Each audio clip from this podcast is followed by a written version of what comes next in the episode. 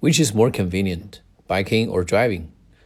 In terms of convenience, biking excels. You don't need to find a parking spot and you don't have to worry about getting a fine ticket. You don't even need to buy your own bike as long as you register an account for those shared bikes. The thing is, biking is not that convenient if you're traveling with luggage or when you go out when it is rainy. So, convenience is just a relative term, while suitability is an absolute term.